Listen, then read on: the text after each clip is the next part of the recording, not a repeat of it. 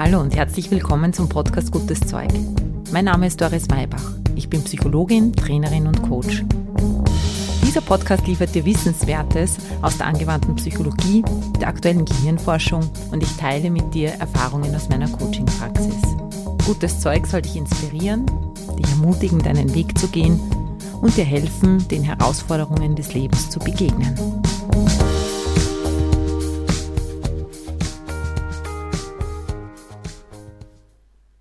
Hallo, herzlich willkommen zur heutigen Folge von Gutes Zeug. Diesmal gibt es ein Interview-Special mit einem tollen Gast. Ich habe den Autor, Speaker und Wirtschaftscoach Christian Konrad bei mir zu Gast. Wir sprechen über magnetische Unternehmenskultur. Wir beleuchten, was das überhaupt ist, welche Führungsskills notwendig sind, um Mitarbeiter zu halten, um sie zu motivieren, ja, und um die richtigen Mitarbeiterinnen und Mitarbeiter auch anzuziehen als Unternehmen. Auf der anderen Seite beleuchten wir auch, was für die Mitarbeiterinnen und Mitarbeiter wichtig ist, damit sie sich von ihrem eigenen Unternehmen angezogen fühlen und vor allem angezogen bleiben. Natürlich darf auch das Thema innere Haltung nicht fehlen. Welchen Einfluss hat die innere Haltung auf die äußere Performance von Mitarbeiterinnen und Unternehmen? Ja, lass dich einfach überraschen, egal auf welcher Seite du stehst. Es wird sicher sehr viel Spannendes für dich dabei sein. Los geht's!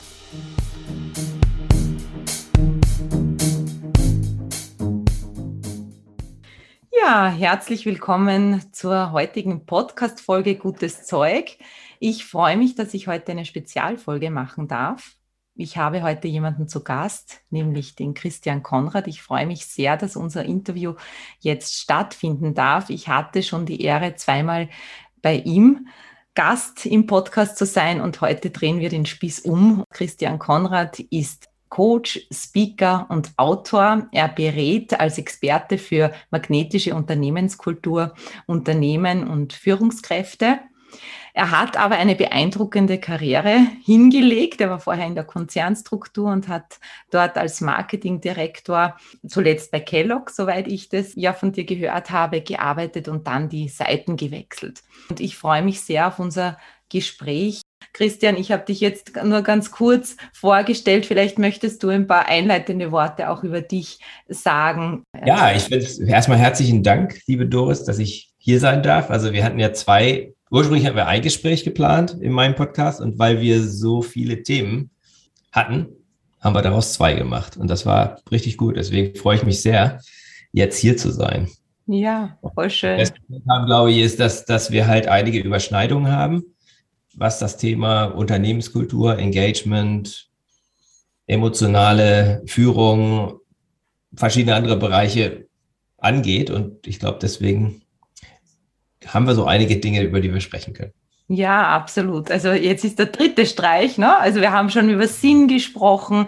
Wir haben einfach schon aus meiner Sicht jetzt über Haltung gesprochen, über ja auch wichtige Skills, die in der Zukunft einfach relevant sein werden für Erfolg auch. Wir haben ein bisschen über Nachhaltigkeit gesprochen, also ganz viele interessante Themen angeschnitten. Und heute freue ich mich einfach, deine Sicht da mehr kennenzulernen und möchte gleich mit der ersten Frage starten. Ich würde gern aus deiner Sicht wissen, was ist für dich innere Haltung, wie definierst du es und wie wichtig ist Haltung, wenn man ein Unternehmen führt? Für mich wäre das, wäre das die, die Einstellung, die ich habe zum Leben und dann vielleicht auch zur Arbeit und zum, zum Berufsleben. Ähm, also und die, diese innere Einstellung, die ist natürlich geprägt von dem, was mir wirklich wichtig ist. Also man redet ja viel über Werte, und ich glaube, dass diese Werte halt das Fundament sind für diese Haltung. Mhm. Manchmal sind sie bewusst, manchmal sind sie unbewusst. Jeder hat eine Haltung, ne? Mhm. ob er es will oder nicht. Und das ist vielleicht auch so ein bisschen wie das Fenster, durch das man die Welt sieht, ne? durch das man die Menschen sieht, durch das man die Welt sieht. Und jeder, der, der darüber mal reflektiert hat, der weiß, dass das eigentlich den ganzen Unterschied macht. Also wie ich die Welt sehe, so verhalte ich mich auch. Und ähm, was ich für eine innere Haltung habe, beeinflusst eigentlich alles, was ich tue. Wie würdest du sagen, wenn du berätst, Und, und wenn du auch mit Menschen arbeitest, wie wichtig ist dieses Haltungsthema in deiner Arbeit auch für, ja, für Führungskräfte, mit denen du arbeitest? Also ich glaube, sie ist quasi Grundvoraussetzung. Ich glaube, dass, also das erste ist ja ein interessantes Thema, wenn man jetzt Coach ist oder Trainer, dass meistens die Leute vor einem sitzen, die eigentlich schon relativ weit sind. Und die haben meistens die Haltung, dass sie lernen wollen. Und dann gibt es einen Haufen weiter andere, die, die man so im, im, im Augenwinkel beobachtet, wo man sagt, ja, das, die müssten eigentlich tatsächlich mal ran. Mhm. Aber die gehen nicht ran, weil sie diese Reflexion nicht haben. Also sie haben nicht die Haltung. Sie haben vielleicht die Haltung, dass sie schon genügend gelernt haben oder dass sie wissen, wie es geht. Ja, dann ähm, gibt es überhaupt gar keine Zusammenarbeit. Gelingt es dir trotzdem, die irgendwie auch zu holen oder zu animieren? Also ich empfinde es nicht als meine Aufgabe, Leute zu, zu missionieren. Mhm. Ähm, also das ist etwas, das hat man vielleicht, wenn man jünger ist, da denkt man, man muss jetzt irgendwelche Leute überzeugen. Und da, ehrlich gesagt, habe ich dazu keine Lust. Ja. Weil es ein relativ, es ist ein relativ, ähm, es ist müßig. Also was man tun kann, ist, man kann inspirieren, man kann aufrütteln, man kann Gedankenanstöße geben. Wenn aber jemand nicht bereit ist, selber in die Verantwortung zu übernehmen und in die Reflexion zu gehen und wenn der Groschen nicht fällt, ähm, dass man sagt, ja, da ist was, da möchte ich gerne ran, dann hilft's nichts. Ne? Also, also ein, ein zentrales Thema ist, glaube ich, ist, ist, glaub, ist für mich mh, hm, das Thema Beziehung oder Beziehungsfähigkeit. Ich glaube halt, dass eine Führungskraft Menschen lieben muss und wenn sie das nicht tut, dann sollte sie keine Führungskraft sein. Es gibt aber haufenweise Führungskräfte da draußen, die Menschen nicht lieben. Ja. So. Und ähm, ich denke, wie ich damit umgehe, ist, dass wenn mir, wenn jetzt so, so jemand meint, er müsste jetzt mit mir arbeiten, dann würde ich sagen, okay, die Voraussetzung ist, dass du oder dass sie ähm, eine positive Sicht auf Menschen haben. Weil sonst können wir einfach nicht zusammenarbeiten. Mhm. Es gibt ja diese Theorie X, Theorie Y, ne? Ähm, und ich habe beides erlebt in meiner beruflichen ja. Laufbahn. Ja, kannst Leute, du das ein bisschen erklären für, für unsere Zuhörerinnen? Das ist jetzt sehr vereinfacht. Ja. ja, aber Theorie X sagt, Menschen sind dumm und faul. Deswegen muss ich in den Hintern treten und muss zusehen, dass, sie, ähm, dass ich sie zum Arbeiten kriege. Und das Interessante ist, wenn du mit Leuten, wenn du so auf Leute zugehst, dann bewahrheitet sich das auch. Das ist wie so eine selbsterfüllende Prophetie. Weil die innerlich sagen, ja, wenn du das so denkst, dann mache ich halt Dienst nach Vorschrift und dann mache ich das Nötigste. Ja. Und dann bekommen sie halt Ergebnisse, die ihre, ihre, ihre Haltung wiederum bestärken. Ja? Bestätigen, ja, so ist der Kreislauf. Ich habe es erlebt, äh, eine ganze Organisation geführt von so einem Manager, dann kommt ein anderer, der eher Theorie Y vertritt und sagt, Menschen haben Potenzial. Ja? Und meine Aufgabe ist es, ihnen helfen, sich selbst zu führen, ihr Potenzial zu entwickeln. Und die gleichen Menschen blühen auf. Also die gleichen Leute verhalten sich einer einmal so und einmal so. Je nachdem, Erwartungsgemäß, ne, würde man sagen. Genau. Natürlich ja. gibt es Leute, die jetzt nicht einfach so reaktiv sich dann verhalten, aber wenn du in so einem System drin bist, ist es wirklich sehr schwer, sich komplett anders zu verhalten. Das mhm. muss man mhm. einfach sagen. Ne? Also du, du hast, du prägst dann als Führungskraft, prägt dann so ein System, setzt vielleicht auch Anreize und setzt, ähm, setzt die Regeln und die Prozesse, definiert die Prozesse und dann ist es sehr schwer für den Einzelnen, da komplett konträr sich gegen, gegenüber zu verhalten. Mhm. Ich habe einen Fall in meinem Buch drin. Ich habe mit einer Manager, einer Top-HR-Managerin vom Mars das Interview geführt und sie hat mir halt erzählt, dass sie vor, ich glaube, 10, 15 Jahren ähm, eine Gallup-Studie gemacht haben und die waren fest davon überzeugt, also die haben, Mars ist so ein Unternehmen mit einem ganz hohen Selbstbewusstsein ja. und die waren davon überzeugt, sie sind die Besten und sie würden engagementmäßig in den oberen 20 Prozent sein und so weiter. Ne? Und dann kam das Ergebnis, von der Studie und sie waren in den untersten 20 Prozent. Ja, und das war so eine Art, so ein Wake-up-Call. Und die haben den Ball aber aufgenommen. Die haben jetzt nicht gesagt, Gallup ist ein blödes Tool, das ist bestimmt verkehrt, was die da gemacht haben. Wir sind super toll und da lassen wir uns, lassen wir nichts auf uns kommen, sondern die haben das ernst genommen und haben ja. gesagt, verdammte Kacke, Entschuldigung, ja, äh, haben sie natürlich nicht gesagt, aber sie haben gesagt, da haben wir offensichtlich echt einen totalen blinden Fleck gehabt und wir wollen auf jeden Fall in die Top 80. Was haben die dann getan? Das war ein Schock für die und, ja. und ähm, sie haben aber genau das Richtige gemacht. Sie haben dann gesagt, okay, jetzt, wenn das so ist, das, das, damit können wir nicht leben. Ne, mhm. Ne, wir wollen wir haben den Anspruch, dass wir ähm, eine starke und, Unternehmenskultur haben, dass wir eine hohe emotionale Verbindung haben zwischen uns und unseren Mitarbeitern. Und da müssen wir dran arbeiten. Die haben sich dann gesagt, das können wir irgendwie in fünf Jahren schaffen oder so. Das ging jetzt nicht, aber sie sind einfach dran geblieben und haben eben genau diese Beziehungsorientierung und diese emotionale Verbindung systematisch gestärkt und sind jetzt meines Wissens also weil das, was wir im Buch drin haben, ist, glaube ich, 2018. Ja. Und äh, da waren sie bei 78 Prozent. Also da waren sie sozusagen kurz davor, unter den Top 20 Prozent zu sein. Und ich vermute, dass sie es jetzt wohl sind. Mhm. Aber das bedeutet, das ist ein langfristiger, also mittel- und langfristiger Prozess. Ne? Das ist nicht etwas, was von heute auf morgen geht, sondern da braucht es auch Führung, die in Jahren denkt und nicht nur in Wochen und Monaten.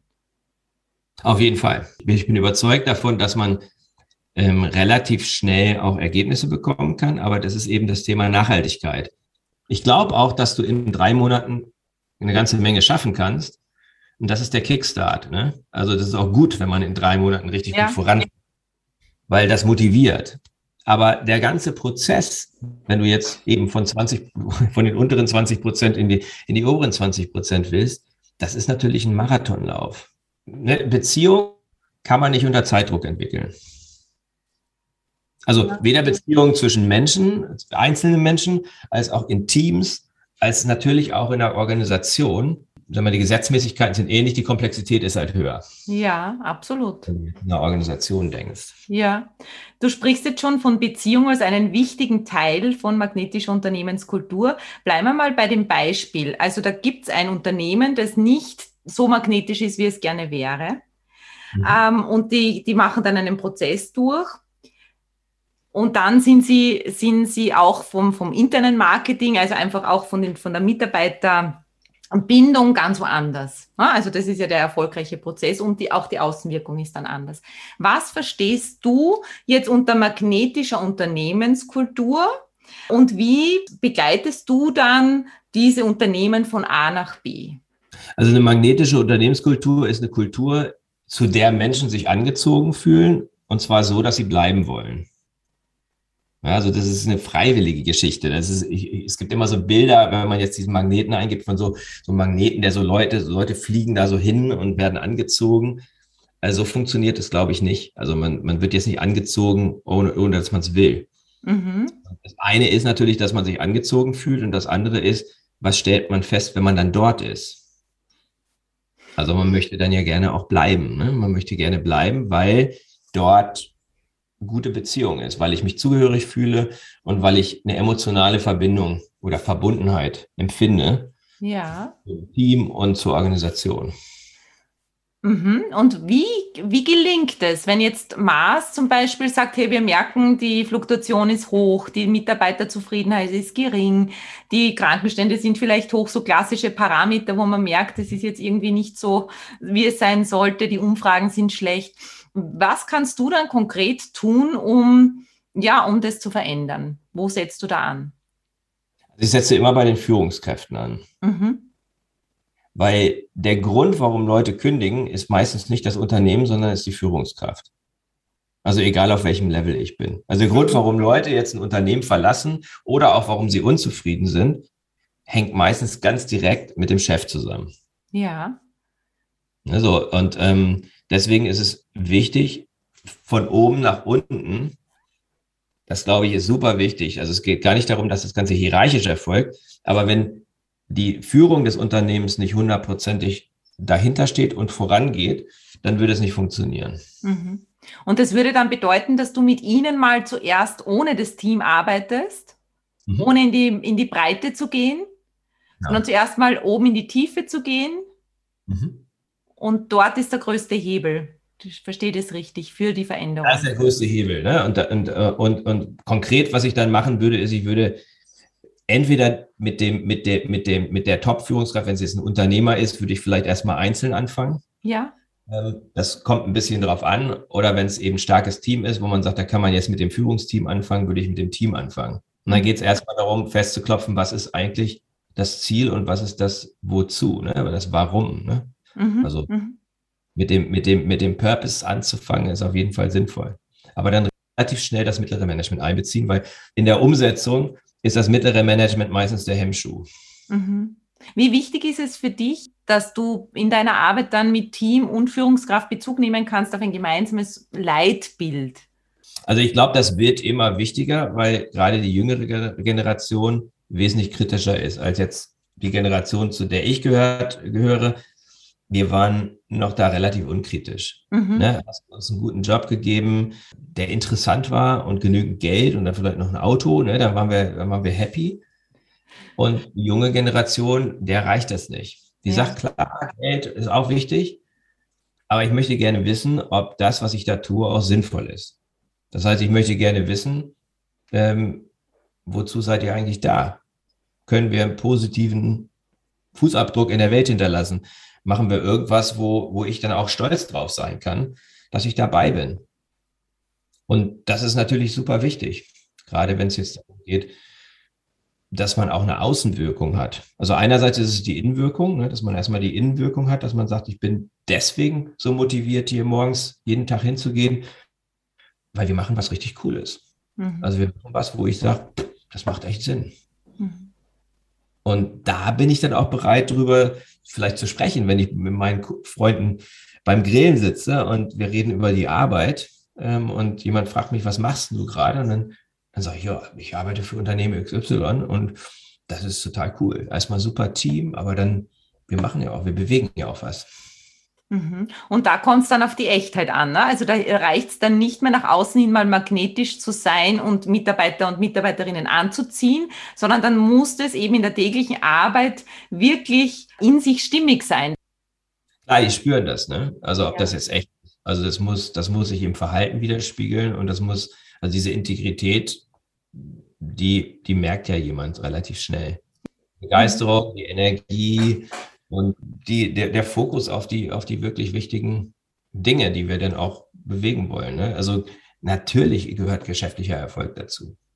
Ja. ja. Gewinn, Gewinn macht Spaß. Also das ist auf jeden Fall gar keine Frage. Ne? Also was, was, was, was es nicht ist, eine magnetische äh, Unternehmenskultur ist keine Kuschelkultur.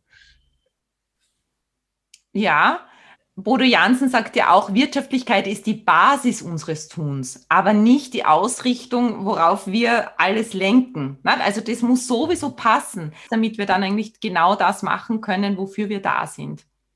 Genau, und da drin aber exzellent. Ne? Es gibt Unternehmen, die fokussieren nur sozusagen auf dieses, auf dieses Miteinander. Und ich habe gerade hab einen Kollegen, der betreut so, so, so, so ein Unternehmen und die haben kein, keine Ambition. Mhm. Die haben keinen Drive. Ne? Dann fehlt dann, dann fehlt es dann an der Energie, äh, weil nur, dass man nett zusammenhockt, ne? also und, und uh, alles total harmonisch ist, da kann, passieren auch keine Innovationen. Ne? Ähm, ja.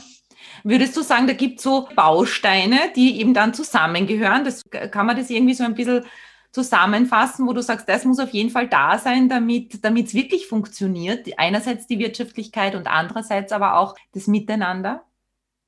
Naja, also das erste ist eben Purpose, das erste ist das Warum oder Why. Ähm, das steht sozusagen schon im Zentrum, weil das schon der, das sagt, wer wir sind, das sagt, welche Werte wir haben, welche Visionen wir haben und was unser Vermächtnis sein würde. Ne? Ja. Das sind so die Punkte. Ähm, das zweite ist aber tatsächlich die Beziehungsdimension.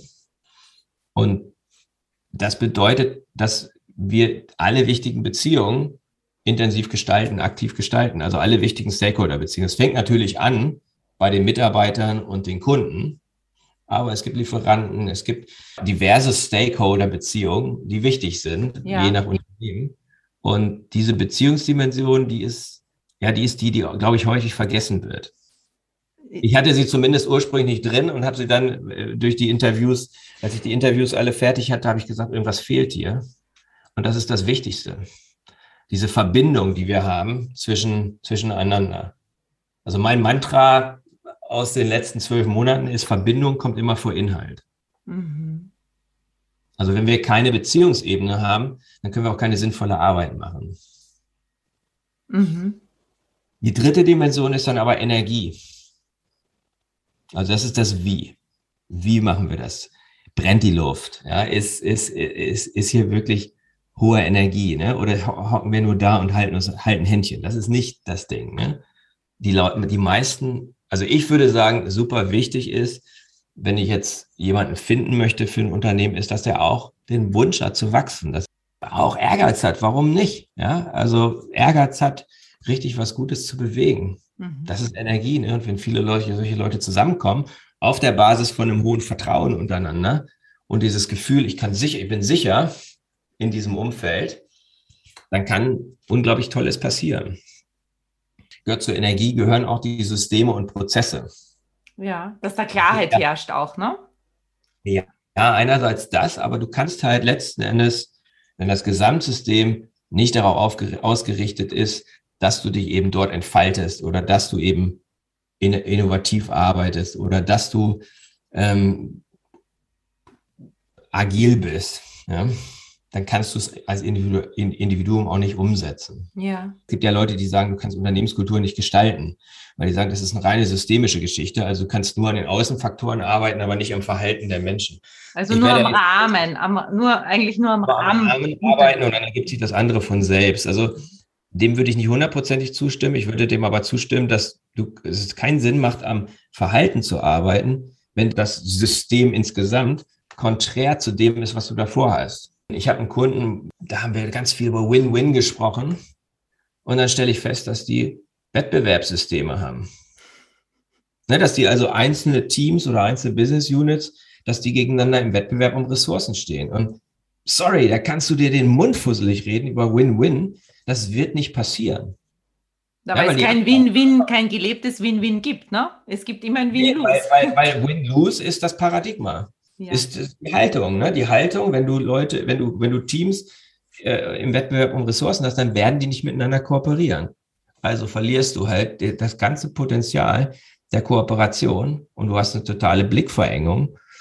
Dann kannst du es vergessen. Ne? Ja, das ist wie mit der Agilität, die gefordert wird von der Mannschaft und oben sitzen alle ganz rigide in der starren alten Struktur, dann wird es nicht funktionieren, Agilität. Ne? Also dann, man kann die Agilität auch nicht delegieren und man kann eben auch Win-Win nicht delegieren, sondern man muss es leben. Nee, du musst es leben und da haben die recht, die sagen, dann funktioniert es nicht, das an dem Verhalten zu arbeiten. Ja. Das, das machst du einmal, das machst du zweimal, kriegst du dir dann eine blutige Nase, dann machst du es nie wieder. Und das, und das vierte, ne, also Purpose, Beziehung, Energie und das vierte ist Fokus. Also das ist, da geht es um das Geschäftsmodell und ähm, um die Ziele und darum, dass wir unsere Ziele eben auch effektiv und effizient erreichen, dass wir die anstreben, dass wir gut in der Umsetzung sind. Dafür muss man klare Ziele haben und definieren. Dafür, ja, und das fällt häufig sehr schwer. Ja, glaubt man gar nicht, gell? Aber es gibt Unternehmen, Ach, wo man dann fragt und die Mannschaft weiß eigentlich gar nicht, was so die Ziele sind. Ja, oder ich habe ich hab mit einem Team gearbeitet vor, vor ein paar Monaten und wir haben echt drei Tage gebraucht, um, die, um diese allerwichtigsten Ziele zu definieren. Mhm. Mhm. Hätte ich nicht gedacht. Ich dachte, wir wären ja nach anderthalb Tagen sehr fertig, ne? Ja, vor allem, dass hm. diese Ziele mitgetragen werden. Ne? Es gibt ja auch dieses Top-Down, das ist jetzt die Vorgabe, wir müssen Umsatz so und so machen, eine Hausnummer. Und wenn die nicht mitgetragen wird oder für unmöglich gehalten wird, auch von allen Beteiligten, dann ist es auch nur eine Nummer auf dem Papier. Oder hast du da andere Erfahrungen?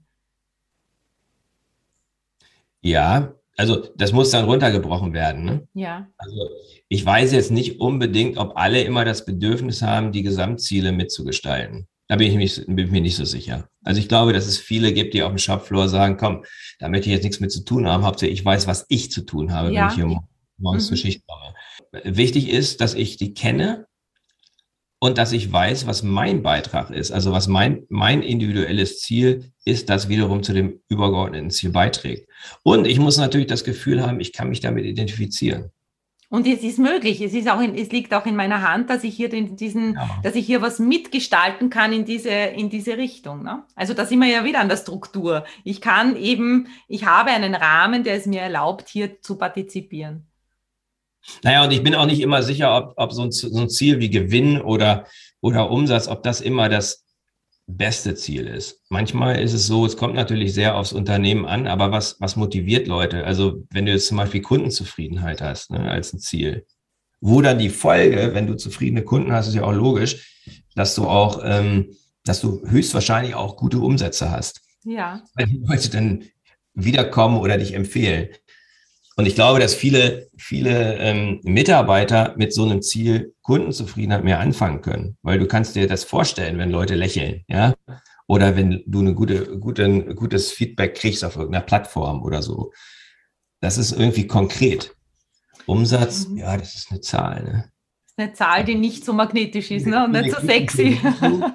Glückliche Menschen, das ist ähm, irgendwie ein bisschen konkreter und äh, rührt mich auch emotional mehr an in der Regel.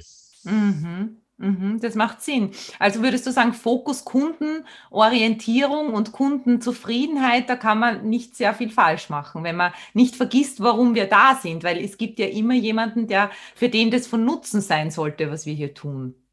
Genau, und, und das hast du damit drin. Ne? Also ja.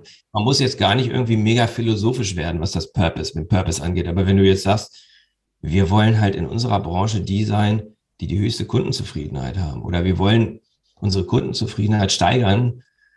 Net Promoter Score, ne, auf der 10er Skala von 8,5 auf 9,1 oder sowas, ja. Ja. Ähm, jeder weiß, dass das eine mega Herausforderung ist, der sich damit auskennt.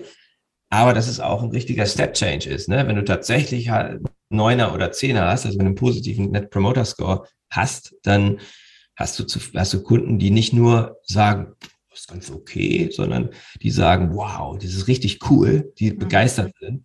Und wenn sie begeistert sind, empfehlen sie dich auch weiter. Mhm. Mhm. Und dann kriegst du natürlich durch dieses Feedback eine tolle Dynamik rein, ne? weil es ist immer die Frage, was ist erster, Mitarbeiterzufriedenheit oder Kundenzufriedenheit? Und ich glaube schon, dass Mitarbeiterzufriedenheit vor Kundenzufriedenheit steht. Mhm. Also ich glaube, es wäre schwer, wenn du jetzt eine Mannschaft hast, die alle total unzufrieden sind und sich nicht wohlfühlen und sich nicht sicher fühlen, dass die dann einen genialen Kundenservice leisten. Schwierig. Bin ich nicht so sicher. Aber umgekehrt ist es halt auch so, wenn du es schaffst, eine hohe Kundenzufriedenheit zu, zu generieren, dann hat das ein total tolles Feedback auch wiederum in die Mannschaft. Absolut. Das, das kann man ja gar nicht voneinander trennen. Das gehört zusammen. Ne? Auf jeden Fall. Ja, jetzt sprichst du auch im Bereich magnetischer Unternehmenskultur ja auch vom richtigen Mitarbeiter. Also du sagst, dass die richtigen Mitarbeiter sich quasi angezogen fühlen. Was ist ein richtiger Mitarbeiter für ein Unternehmen? Wo, was sind da Kriterien für, für Passung? Also ich würde sagen, das wichtigste Kriterium für Passung ist, dass wir halt auf der Haltungsebene, was du vorhin gesagt hast, oder der Werteebene, dass wir eine Übereinstimmung haben. Mhm. Haltung heißt halt dass, zum Beispiel, dass ich eben mit, dass ich konform gehe und unterstütze die Werte, die das Unternehmen lebt. Ja, dafür ist es natürlich erstmal wichtig, dass man, dass das Unternehmen seine Werte kennt. Ja. Ja, keine Frage. Und dass natürlich der Bewer Mitbewerber oder der Bewerber oder der Bewerber sagt man heute auch gar nicht mehr, ne? sondern wir bewerben uns als Unternehmen ja bei den Mitarbeitern. Ne? Also, dass der, der, der potenzielle Mitarbeiter natürlich seine Werte auch kennt und die auch transparent macht. Mhm. Wie, wie ähm, geht es ganz konkret in, seiner, in seinem Vorstellungsgespräch? Also ich kenne es von früher, ich war ja auch im Recruiting tätig, in der Personalberatung. Und da wird natürlich auch viel geredet. Ne? Man sagt, naja, also äh, das, was auch ein Unternehmen gerne hören würde oder auch das Unternehmen sagt einfach, ja, wofür stehen wir? Und dann kommen die so die drei Top-Werte. Gibt es da für dich auch Möglichkeiten, das herauszufinden, worauf man achten kann, um zu merken, was ist da wirklich echt? Wie tickt dieser Mensch wirklich? Also ich glaube, dass es immer gut ist, konkrete Aufgaben zu stellen, mhm. jemand, die jemand ähm, äh, dann erarbeitet. Also das kann jetzt eine Präsentation sein. Ähm, wenn das Unternehmen ein bisschen größer ist, würde ich halt immer auch irgendeine Gruppenübung empfehlen. Mhm. Im Assessment eigentlich so. Genau, also genau. In vielen Assessment Centern sind solche, sind solche Gruppenübungen drin, also sowohl in äh, Bewerber-Assessment Center als auch in so Beförderungs-Assessment Center. Ne? Wenn jetzt also irgendwie von einer, von einer, einem Gehaltsband zum nächsten dann werden häufig Assessment Center gemacht, einfach weil man genau diese Dinge da nochmal ein bisschen im Detail prüfen möchte. Mhm. Wie verhalten sich Leute in ungewöhnlichen Situationen? Also, also schon im Sinne von Arbeitsprobe oder so ein bisschen ein Stresslevel mit hineinbringen und so ein bisschen genau. eine Simulation schon eines Arbeitsalltags. Genau, genau. Mhm. Also ich erinnere, ich, ich, ich bin selbst bei Unilever damals, äh, mein erster Job war ich im Assessment Center und ich weiß, im Nachhinein habe ich das fest, habe ich das gelernt von den Kollegen, dass das wesentliche Entscheidungskriterium es gab ganz viele, ne? Es gab so die inhaltlichen, die sachlichen, die Intelligenztests, die analytische und so weiter und so weiter, ja. ne? die notwendigen Bedingungen. Aber die hinreichende Bedingung war dann eine Übung, wo wir in der Gruppe eine Aufgabe bekamen. Ich glaube, wir waren vier oder fünf Leute und dann saßen drumherum lauter Manager, Mittelmanager, also so Abteilungsbereichsleiter-Level. Und ähm, die haben das beobachtet. Mhm. Und die, im Prinzip war diese Übung eine Kulturpassungsübung. Äh, Unilever war zu der Zeit eine sehr teamorientierte Kultur, wo hohe Sozialkompetenz ganz weit vorne stand. Ja. Damals waren, waren sie extrem erfolgreich, mhm. auch mit, mit dieser ähm, Selektion. Diejenigen wurden raussortiert, die halt nichts gesagt haben, die ganz stillen im Lande und die sich nicht engagiert haben, nicht eingebracht haben, die hatten keine Chance. Aber die, die alles dominiert haben und die, die sozusagen gesagt haben, hoppla, hier komme ich und ich bin der tollste, beste und ich zeige euch jetzt mal, wo, wo, der, wo der Hase langläuft, die waren auch raus. Ja, ist natürlich eine Möglichkeit, wobei man natürlich abschneidet. Für mich ist es immer sehr spannend, dieser Grundsatz, ähm, so heterogen wie möglich, so homogen wie nötig. Natürlich muss man in eine Richtung gehen, da stimme ich total mit dir überein, dass man Mitarbeiter braucht, die hier mitgehen können mit der Idee des Unternehmens und mit der Umsetzungsform des Unternehmens.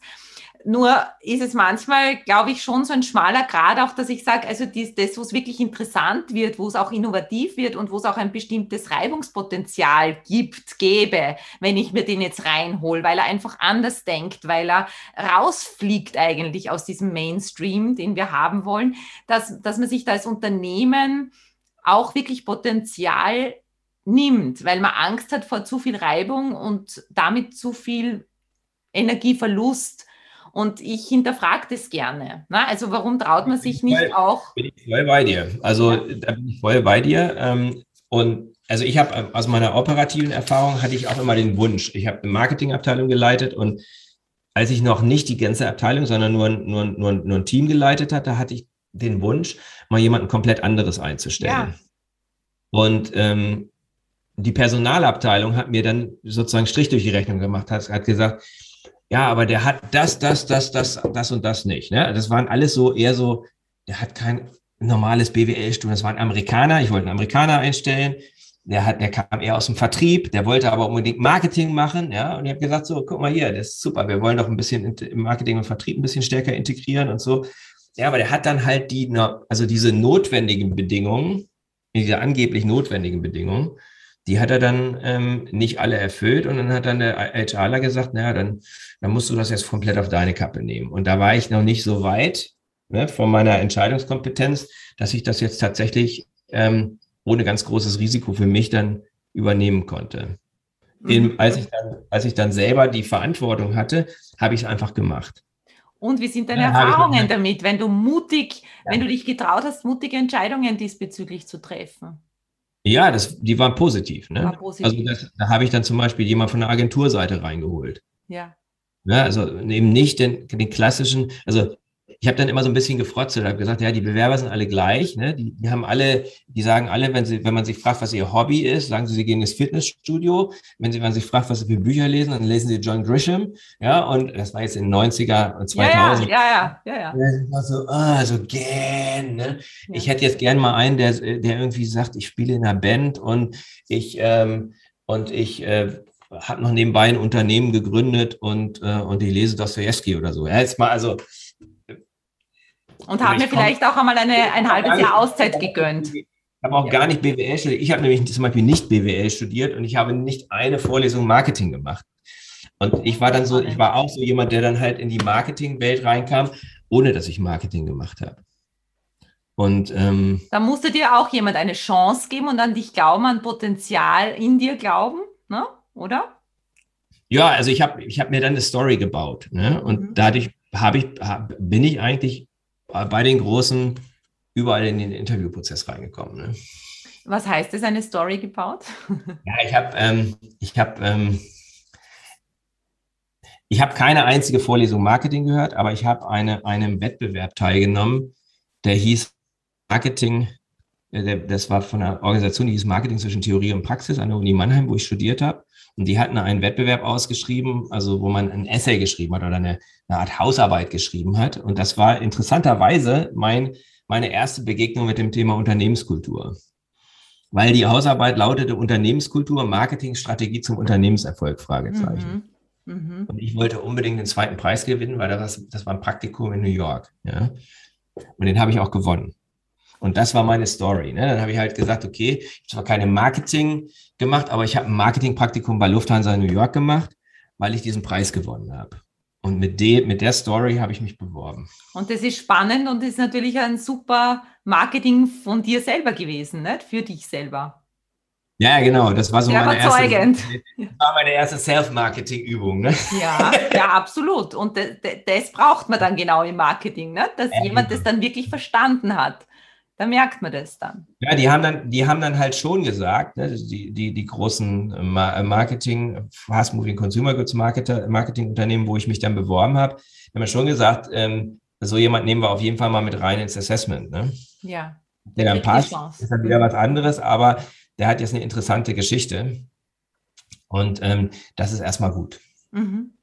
Also daraus interessieren mich noch wirklich zwei Aspekte. Einerseits kommt da dieses mutig entscheiden Thema mhm. und andererseits auch dieses, ähm, dies, dieser Aspekt von, von Charisma auch nochmal in der Führung, also auch wirklich mhm. Führungskräfte. Wie, wie, wie sehr kommt es darauf an? Lass mich mal als erstes noch dieses Entscheiden, mutig entscheiden können, auch was Personal wirklich betrifft, äh, mhm. eingehen.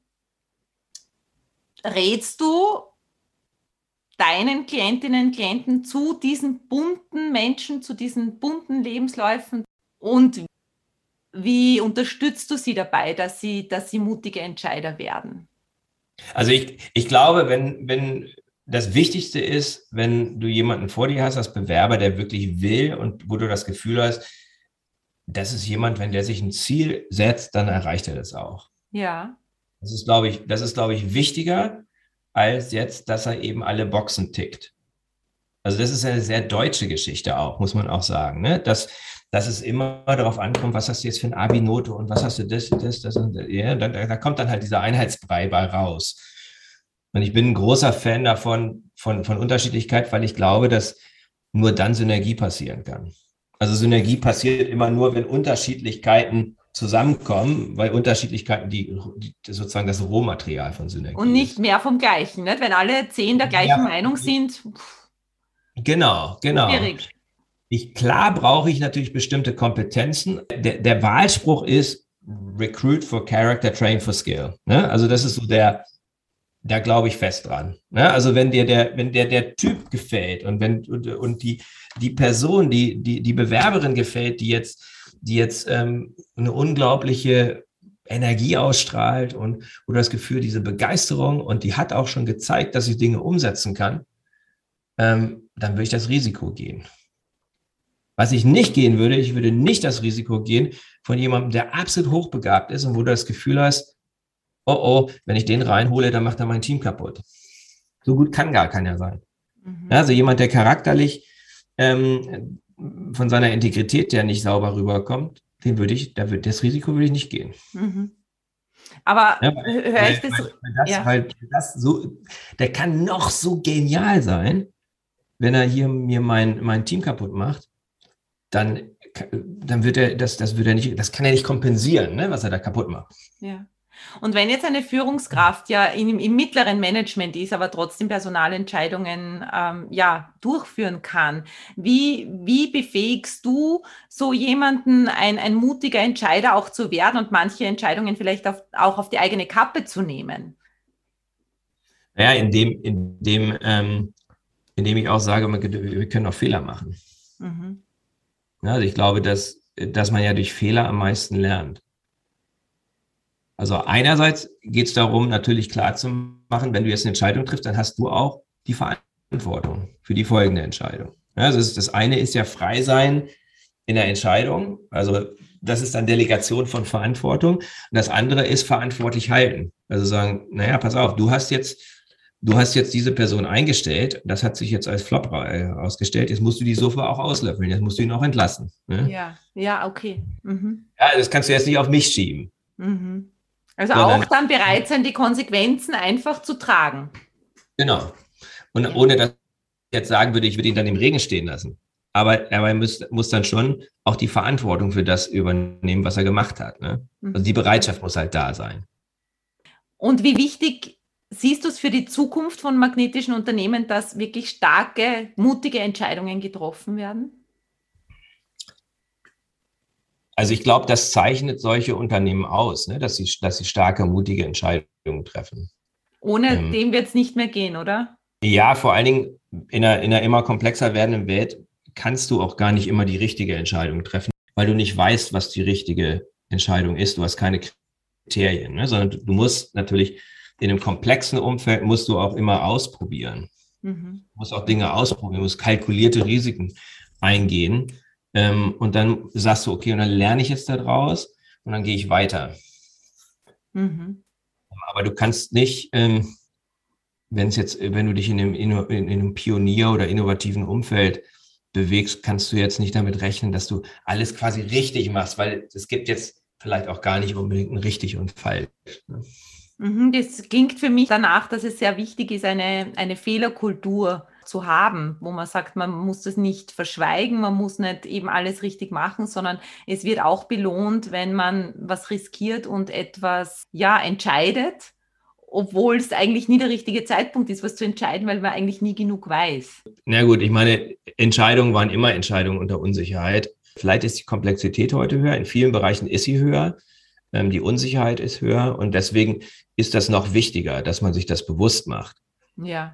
Mhm. Ähm, nur wer nichts macht, macht keine Fehler. Ich finde das auch eine schwierige Geschichte. Ne? Ähm, es ist immer schwer zu sagen, was jetzt eigentlich ein Fehler ist. Es ist ja auch eine, eine Beurteilung. Ja, genau, da steckt eine, steckt eine starke Wertung drin. Ja. Ähm, also ich habe für Kellogg's gearbeitet. Ne? Die, Firma Kellogg's ist aufgrund eines Fehlers in der Küche entstanden. Wirklich? Ja. Erzähl. Einfach irgendwie bei einem Kochexperiment die Sachen zu lange auf dem, auf, dem, auf dem Herd stehen lassen und dann sind die Cornflakes entstanden. Ne? Also man, man, man ist nicht so recht. Ne? Ähm, die die Post-its, ja, das war auch, ist das Ergebnis eines Fehlers. Ne? Ähm, da hat irgendwie so ein Klebstoff nicht so richtig genau, funktioniert. Genau, richtig, so. ja. Von daher ist es, glaube ich, wichtig, dass man vielleicht die Haltung einnimmt, dass viele Dinge halt einfach ein Teil des Weges sind. Ja. Also, wenn jetzt, wer du sagst, du hast vorhin erzählt, du hast Kinder, ne? Ich glaube, die sind wahrscheinlich schon ein bisschen größer. Ich habe auch große Kinder, aber die waren ja alle mal klein und die haben alle mal laufen gelernt. Und wenn man sich anguckt, wie, wie ein Kind laufen lernt, ja, macht das Fehler, nur weil es immer wieder auf die Schnauze fällt? Ich meine, die fallen hundertmal, fallen die wieder hin. Dann, dann, weinen sie vielleicht kurz, dann stehen sie aber danach stolz wieder auf und versuchen es nochmal. Und nochmal und nochmal. Und irgendwann können sie es.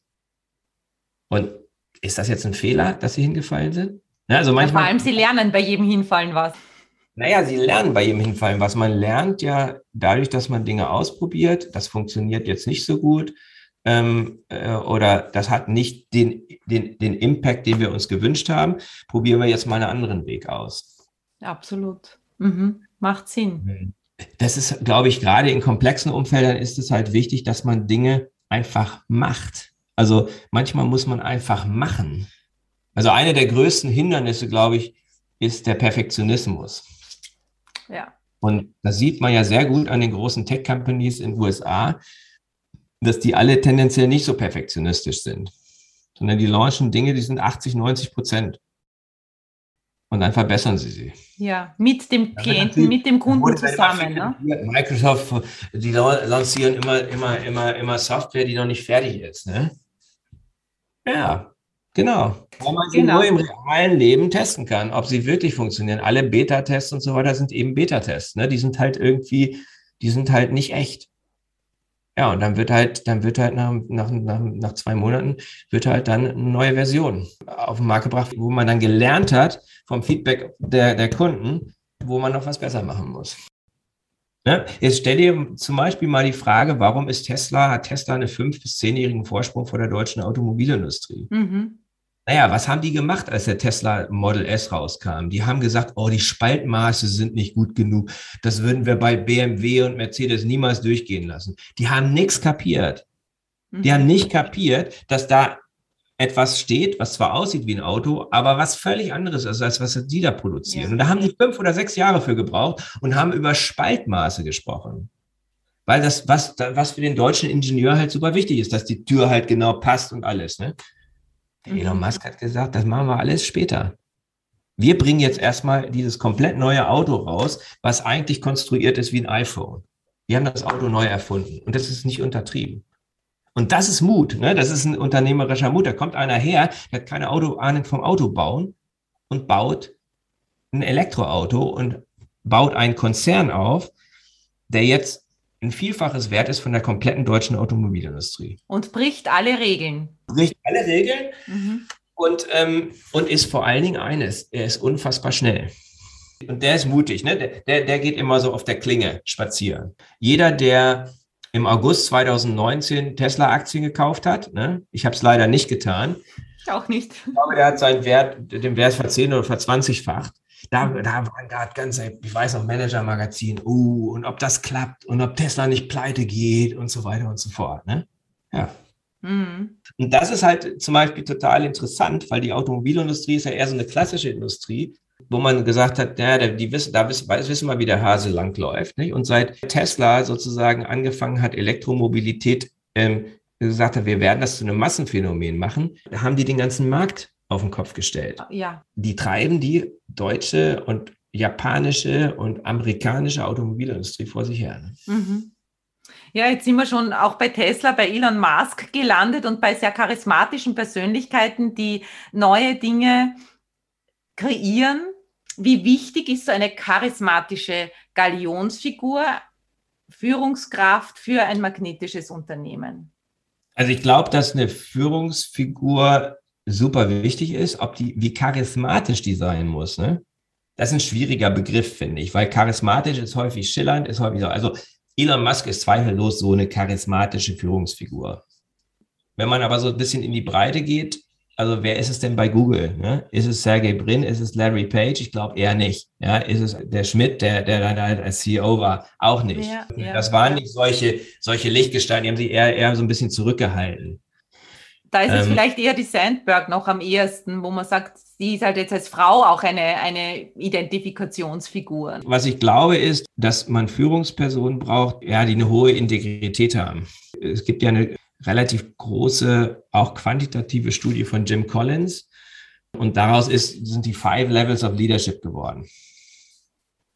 Und er bezeichnet Level 5 Führungskräfte, das sind CEOs von großen Fortune 500 Unternehmen. Die haben sich genau diese Charaktereigenschaften von diesen Menschen angeguckt. Und Level 5 Leaders, die haben eine interessante Kombination von zwei Eigenschaften, nämlich einerseits unbedingte Zielorientierung. Ne? Die wollen unbedingt das Ziel erreichen. Und da ziehen sie auch alle mit. Und das zweite, die zweite Eigenschaft ist Demut. Und das ist dann immer, gerade wenn ich das in deutschen Gruppen oder, oder Veranstaltungen thematisiere, dann runzeln die Leute immer mit der Stirn und sagen, Demut ist doch keine Charaktereigenschaft. Mhm. Doch ist es.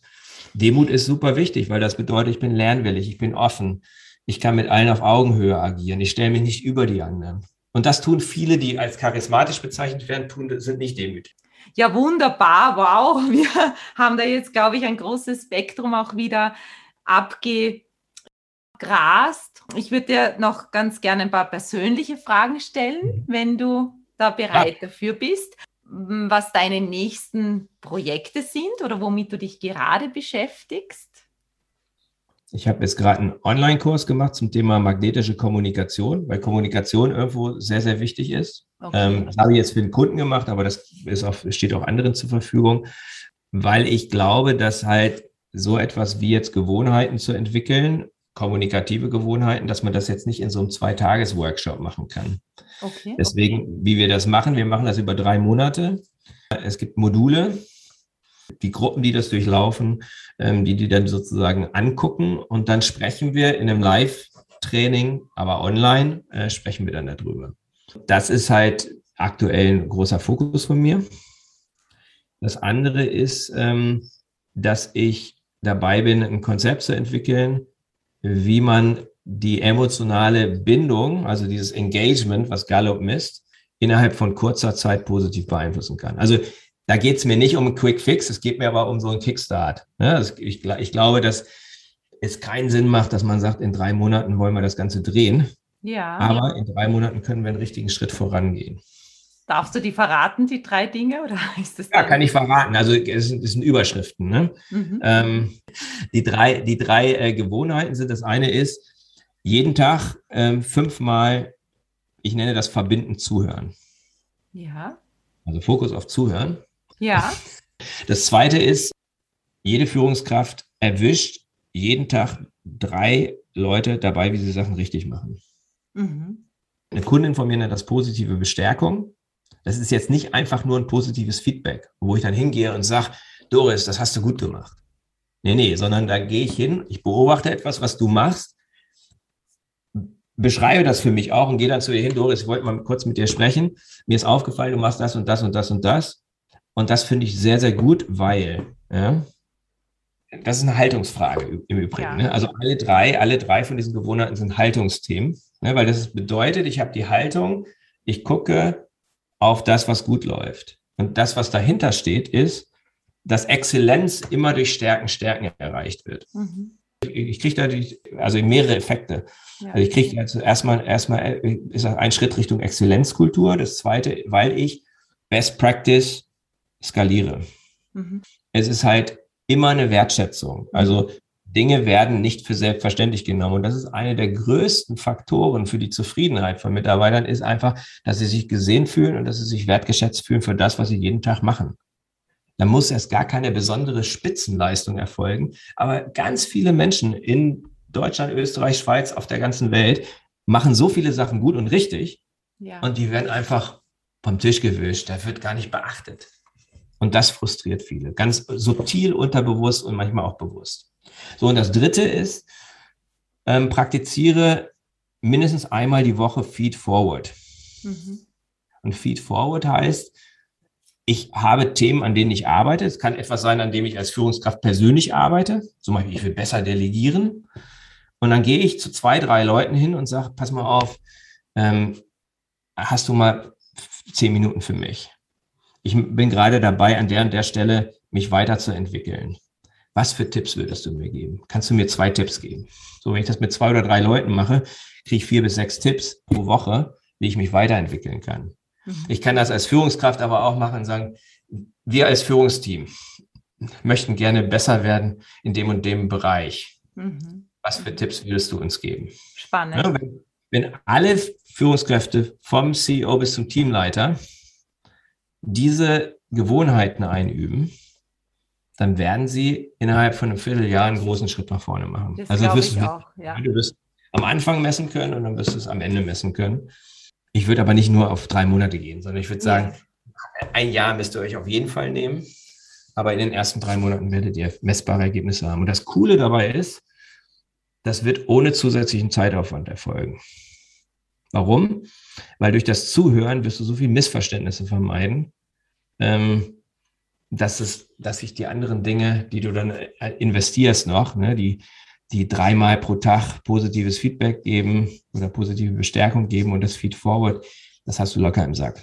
Na, sehr spannend, weil da, so wird es auch konkret. Ne? Also da, da, da gibst genau. du wirklich an die Hand, wie mache ich es denn? Ja, ich möchte es machen, genau. aber wie mache ich es? Wo findet man deine Angebote, Christian? Also das findest du noch nirgendwo, da musst du mich anrufen oder ah, mich anschreiben. Okay. Aha, verstehe. Beide sind, beide sind noch so, ähm, ich habe die noch nie auf der Webseite oder so. Christian Konrad. Christian at christiankonrad.org. Also wenn man da, bitte sag noch, wie heißt dein Podcast? Der Podcast für magnetische Unternehmenskultur. Ja. Den gibt es auf Spotify und ähm, auf Apple Podcast. Ich möchte noch dieses Buch wirklich jedem ans Herz legen. Was mir sehr gut gefällt an dem Buch ist, dass du so viele Fallbeispiele bringst. Also ich finde es wirklich spannend, gut und interessant aufbereitet und einfach zu lesen, was glaube ich auch ganz wichtig ist. Und jetzt habe ich die persönlichen Fragen ganz äh, noch außer Acht gelassen. Jetzt würde ich dir nur noch die eine Frage stellen. Äh, was ist die Botschaft, die in allem ist, was du sagst, tust? Was möchtest du, dass Menschen mitnehmen aus der Arbeit mit dir? Zumindest ist das aktuell das Thema, was ich am allerwichtigsten finde, ist, dass Verbindung vor Inhalt kommt. Mhm. Ähm, also, dass wir diese Verbundenheit zwischen, einer, zwischen uns entwickeln und wenn wir das, wenn wir die entwickeln, dann können wir auch sinnvoll und produktiv und weltverbessernd und wie auch immer äh, miteinander arbeiten. Ja, Wunderbar. Das, das macht die Welt zu einem lebenswerteren Ort, ne? wenn halt diese Verbindungen entstehen. Die können auch im Alltag entstehen. Die können an der Wursttheke entstehen. Ja, die können überall entstehen eigentlich. Ne? Diese Magic Moments dann auch, wenn man in Verbindung Ja, das sind so kleine Magic Moments, die Menschen ein Lächeln aufs Gesicht zaubern. Und also was ich mir halt wünsche, ist dadurch, dass mehr Menschen zufrieden sind in ihrem Job und mehr positive Kundenerlebnisse haben und dass einfach ein paar paar tausend oder Millionen mehr Menschen mal lächeln ne? und, und sich gut fühlen. Wow. Weil das passiert dadurch. Ne? Ja, sehr, sehr schön, sehr schön. Also ich lächle auf jeden Fall, weil ich ganz dankbar bin für deine Zeit, die du da uns heute geschenkt hast, für deinen Erfahrungsschatz, den du da mit uns geteilt hast. Ich glaube, dass ganz viele Input da dabei waren. Vielen, vielen Dank, Christian. Möchtest du noch irgendetwas Abschließendes sagen? Ja, einfach ein großes Dankeschön an ja. deine tollen Fragen und ähm, dein Zuhören. Ja, danke. Es war mir wirklich eine Freude. Wir bleiben in Verbindung. Und ja, ich hoffe, für dich war einiges dabei. Und ich freue mich, wenn wir uns das nächste Mal in 14 Tagen wieder hören. Alles Liebe, liebe Grüße und einen schönen Urlaub wünsche ich dir, Christian. Baba sagt man auf Österreichisch. Tschüss, Baba.